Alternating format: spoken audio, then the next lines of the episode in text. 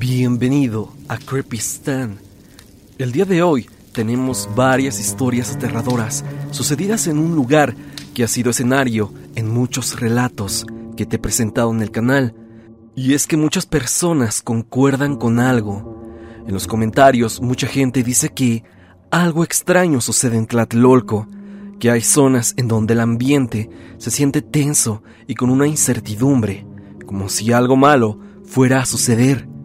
Ya vimos en episodios anteriores de Creepy Stan cómo es que se habla de sectas, entidades paranormales y brujas que habitan en uno de los tantos departamentos de las torres de edificios y de verdad a mí me ha sorprendido que tanto puede llegar a ocultar lo que en su etapa de construcción fue conocida como Ciudad Tlatelolco, ya que la idea era que esta fuera una mini ciudad dentro del mismo Distrito Federal. Es por esto que el sitio es tan diferente a cualquier otro punto de la CDMX. Un lugar raro si no habitas ahí, y que si conoces a todas las desgracias que envuelven a Tlatelolco, sin duda hace que se vuelva oscura tu estancia. A continuación te presentaré tres historias acontecidas en Tlatelolco. Tres anécdotas que aumentan el aura misteriosa que ya de por sí tiene. Es así que sin más, pasemos con estas temibles historias.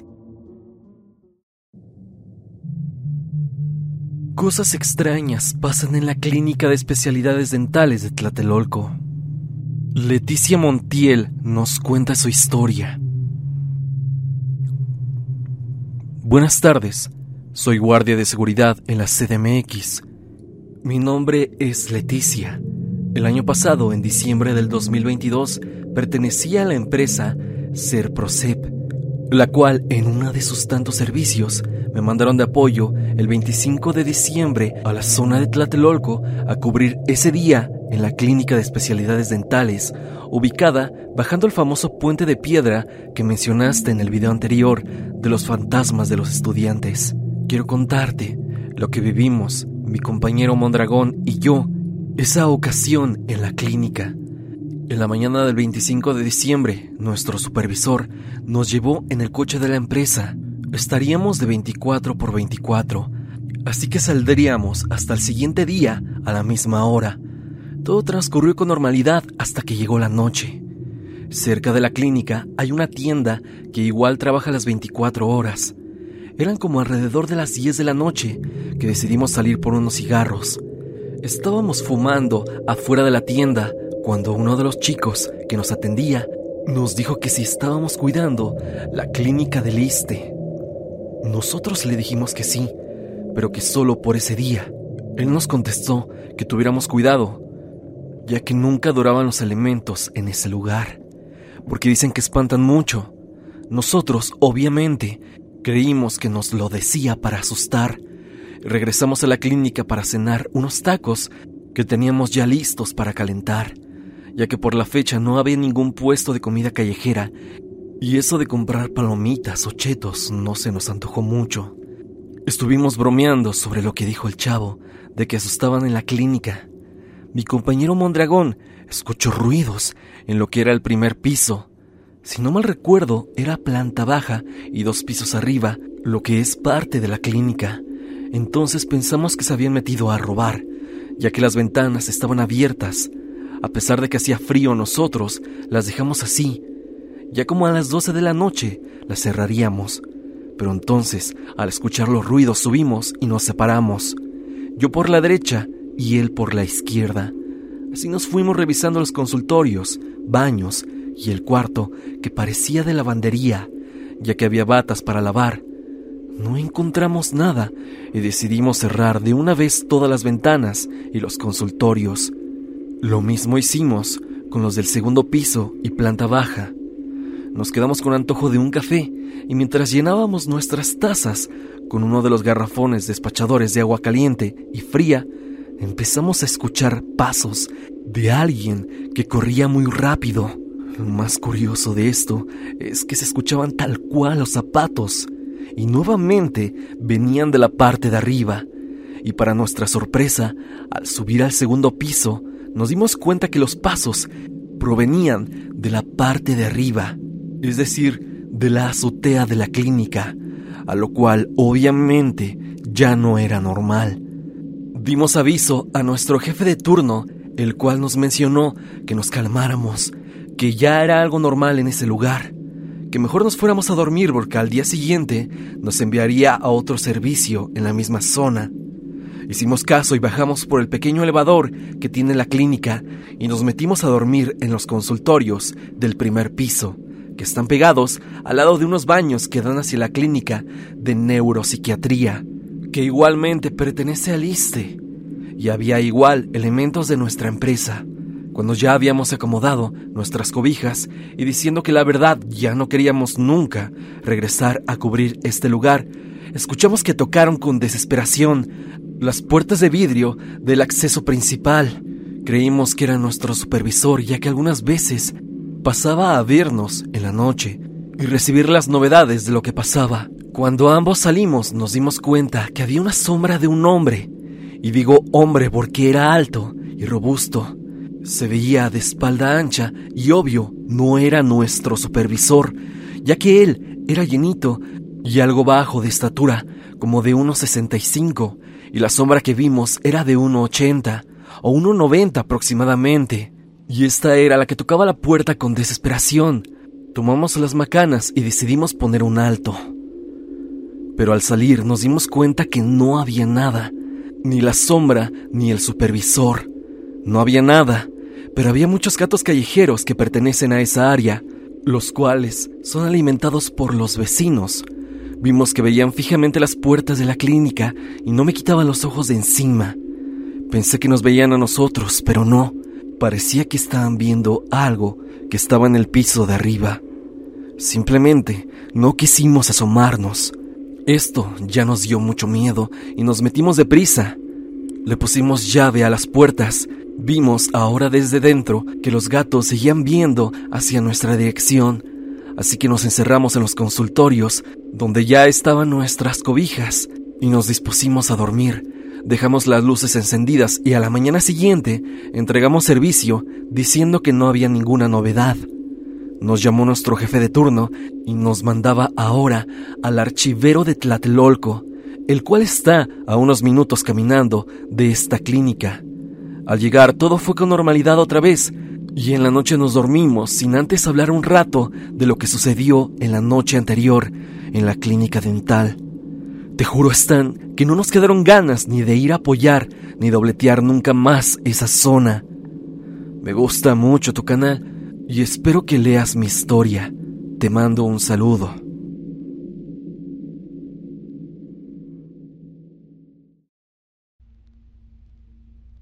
Alfredo nos cuenta su historia, acontecida en un edificio de Tlatelolco. Mi nombre es Alfredo y vivo en la Ciudad de México. Estaba viendo tus videos los cuales hablaban de las supuestas sectas que había en Tlatelolco y también de las cosas paranormales que han pasado ahí. Me acordé de una experiencia que yo viví en Tlatelolco y que me dejó secuelas hasta el día de hoy. En este caso yo no voy a omitir el nombre del edificio, aunque no sé si sea lo correcto decirlo. Esto pasó en el edificio Querétaro, en el cuarto piso. Aún recuerdo que daba vista hacia el Jardín Santiago, algo así. Tengo recuerdos muy claros, pero a la vez muy vagos de ese lugar. No sé si es donde haya sucedido lo de los chicos de un video anterior, que decían que la vecina de arriba era una bruja, así como lo de la chica de la limpieza. Pero bueno, te contaré mi historia. Yo hace unos años era técnico, instalaba televisión por cable, teléfono e internet de una empresa muy famosa. Resulta que ese día ya eran como las 7 de la noche y en esas épocas de fin de año, noviembre o diciembre, es cuando tenemos más trabajo. Ese día yo llamé a una persona que había contratado la instalación de su servicio de teléfono.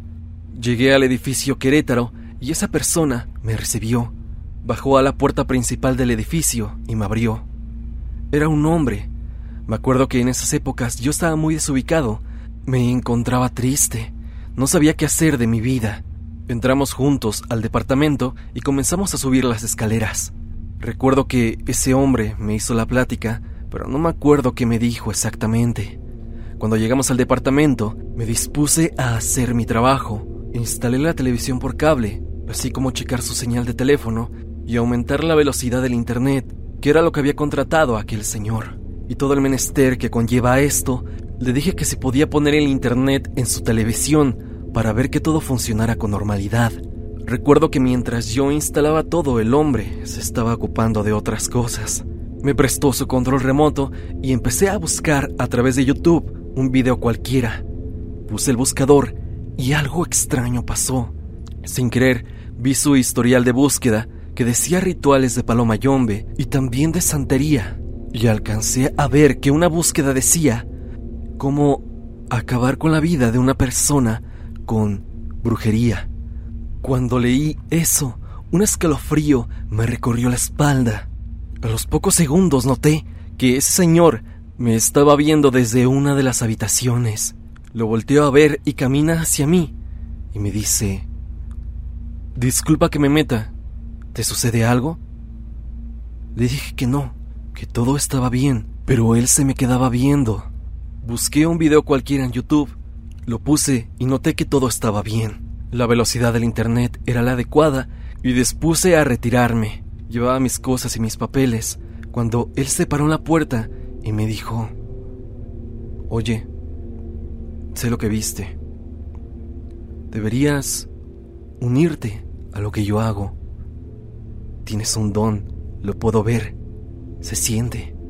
Eso que tú observaste, no tenías que verlo. Tranquilo, señor, yo no diré nada, le dije. Él se mantenía en la puerta, estático, y fue en ese momento que le grité, ¿Me puede abrir la puerta, por favor? Me tengo que retirar. De manera firme, él dijo, ¿te unes o te nos unes?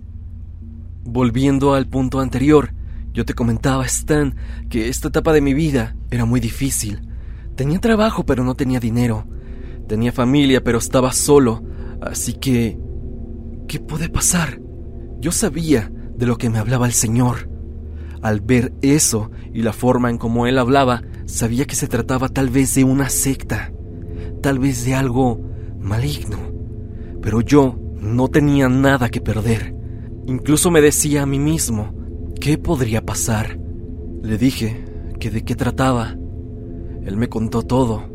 Me dijo que podía hacer que mi vida fuera mejor, que él sentía, así lo dijo, que sentía que algo andaba mal en mí y que podía hacer que yo encontrara pareja, que encontrara felicidad e incluso podría irme mejor monetariamente. Me le uní y antes de llegar al punto más interesante, cabe recalcar que yo seguí yendo a su domicilio a que me enseñara rituales, a que me enseñara oraciones, hiciéramos reuniones con demás miembros, que tengo que decirte, eran varias personas y casi siempre eran diferentes los que asistían a su hogar. Hicimos tantas cosas. Aprendí cosas de brujería, de magia y cosas por el estilo. Yo a pesar de que a veces me sentía bien, la mayoría de las veces me sentía sucio, pero ya estaba dentro y tenía que seguir adelante. Yo empecé a trabajar de otras cosas y empecé a tener dinero, empecé a tener muchos amigos que también estaban en este ámbito y comencé a viajar a Cuba, empecé a viajar a Puerto Rico, inclusive empecé a viajar a Perú, donde había unas comunidades montañosas, pues ahí se reunían ciertos santeros para platicar y demás. Así nos involucramos en las artes ocultas, de la brujería del caldero y sus cosas, y están, para no alargarme tanto, empezaba a sentirme mal con todo lo que hacía. No me sentía a gusto. Creí que eso, eso que anhelaba, los amigos y el dinero, no me llenaban. No encontraba modo de salir de ahí. Y es que yo no debí de adorar a esa deidad, a la cual no nombraré, pero que la adorábamos tanto que omitiré todas las cosas que hice para rendirle tributo. Al pasar de los meses y desde que me uní, he tratado un poco de desconectarme de ellos. Pero, créeme, ellos saben todo. Y no sé si puedo esconderme de ellos mucho tiempo, pero estoy tratando de evitarlos. Regularmente me muevo de lugar en lugar dentro de la gran ciudad de México. Y si bien he tratado de dejar todo esto, parece que aquello no me quiere dejar a mí ya que he vivido todo tipo de situaciones extrañas, que, gracias a Dios, poco a poco me han dejado de pasar. Y me aterra bastante pensar qué harían esas personas si me encuentran y descubren dónde vivo. Te mando mi historia un poco preocupado, Stan, pero espero que todo mejore para mí. La historia la resumí bastante para no alargarme mucho, pero espero pronto contarte todo lo que viví con estas personas. Te mando un saludo y si comparte la experiencia con los suscriptores, le mando saludo también a ellos.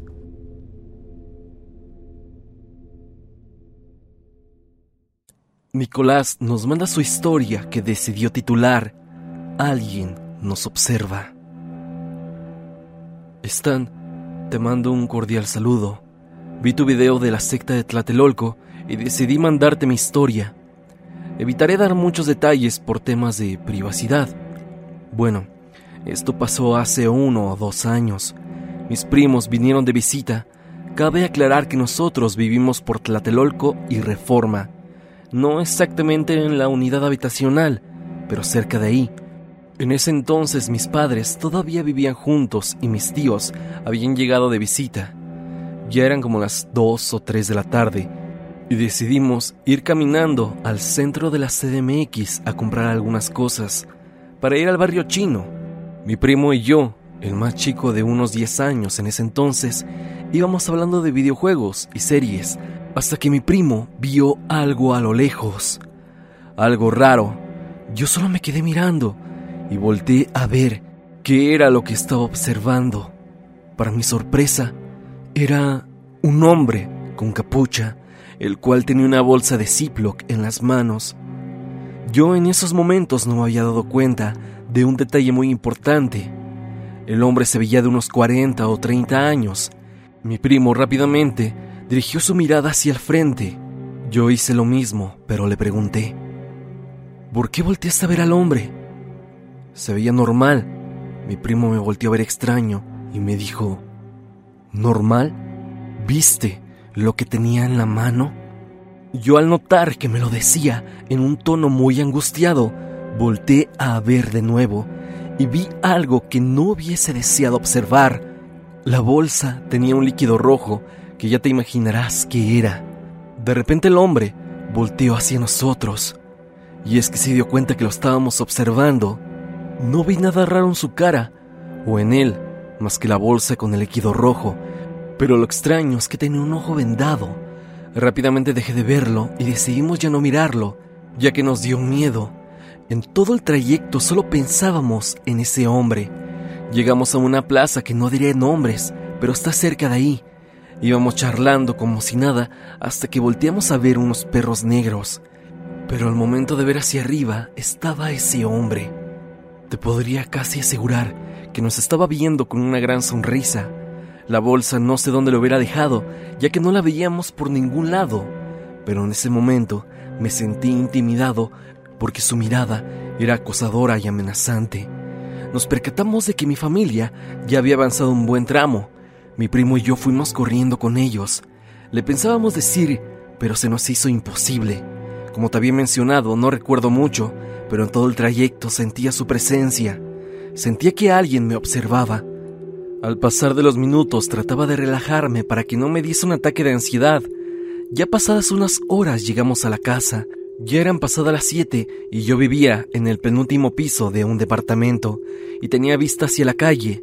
Mi familia se sentó a cenar, pero yo y mi primo estábamos en el cuarto teorizando acerca de esta persona.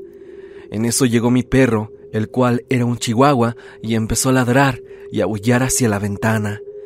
Mi primo y yo decidimos no hacerle caso, pensando que solo era un perro callejero y que mi perro lo había olfateado, hasta que empezó a chillar y salió corriendo.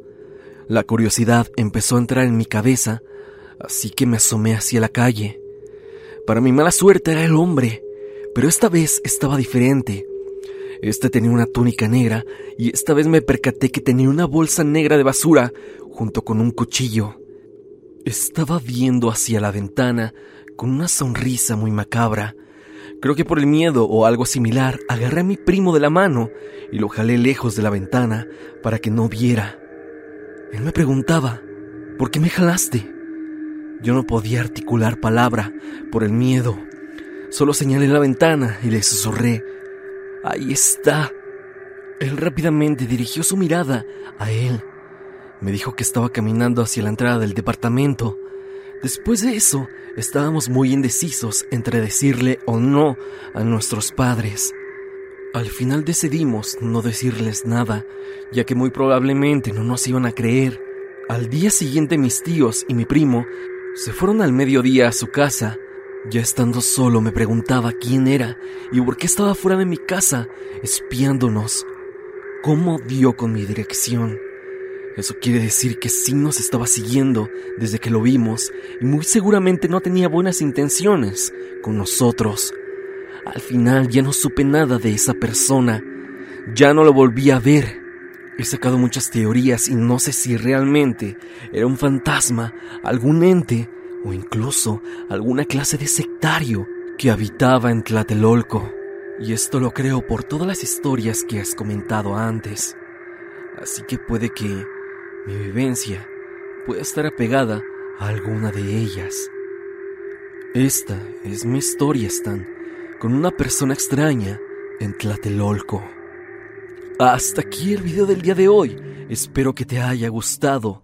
Ya has escuchado algunas historias acontecidas en Tlatelolco, un lugar místico que conforme van pasando las historias, cada vez se vuelve más extraño.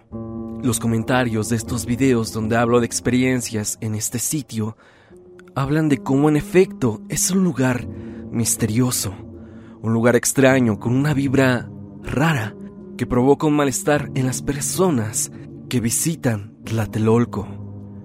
Dime, ¿tú tienes alguna historia acontecida en Tlatelolco? Si así lo es, no lo dudes y deja tu experiencia en la parte de abajo o envíamela a evidencia.tristan.gmail.com o bien únete al grupo de Facebook y compártela con toda la comunidad.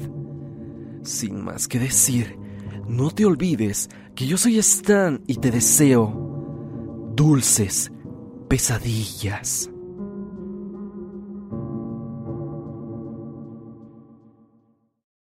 It is Ryan here, and I have a question for you. What do you do when you win? Like, are you a fist pumper? a woohooer, a hand clapper, a high fiver. I kind of like the high five, but if you want to hone in on those winning moves, check out Chumba Casino. At ChumbaCasino.com, choose from hundreds of social casino style games for your chance to redeem serious cash prizes. There are new game releases weekly, plus free daily bonuses. So don't wait. Start having the most fun ever at ChumbaCasino.com. No purchase necessary. VGW. Void were prohibited by law. See terms and conditions. 18 plus. Sick of being upsold at gyms? My guy, you're currently a base member. For $90 more, I can upgrade you to our Shred membership. For 130 more, you'll be a Swole member. And for just $300 more, you'll reach Sweat Platinum. At Planet Fitness, you'll get energy without the upsell. Never pushy, always free fitness training and equipment for every workout. It's fitness that fits your budget. Join Planet Fitness for just $1 down and $10 a month. Cancel anytime. Deal ends Friday, May 10th. See Home Club for details.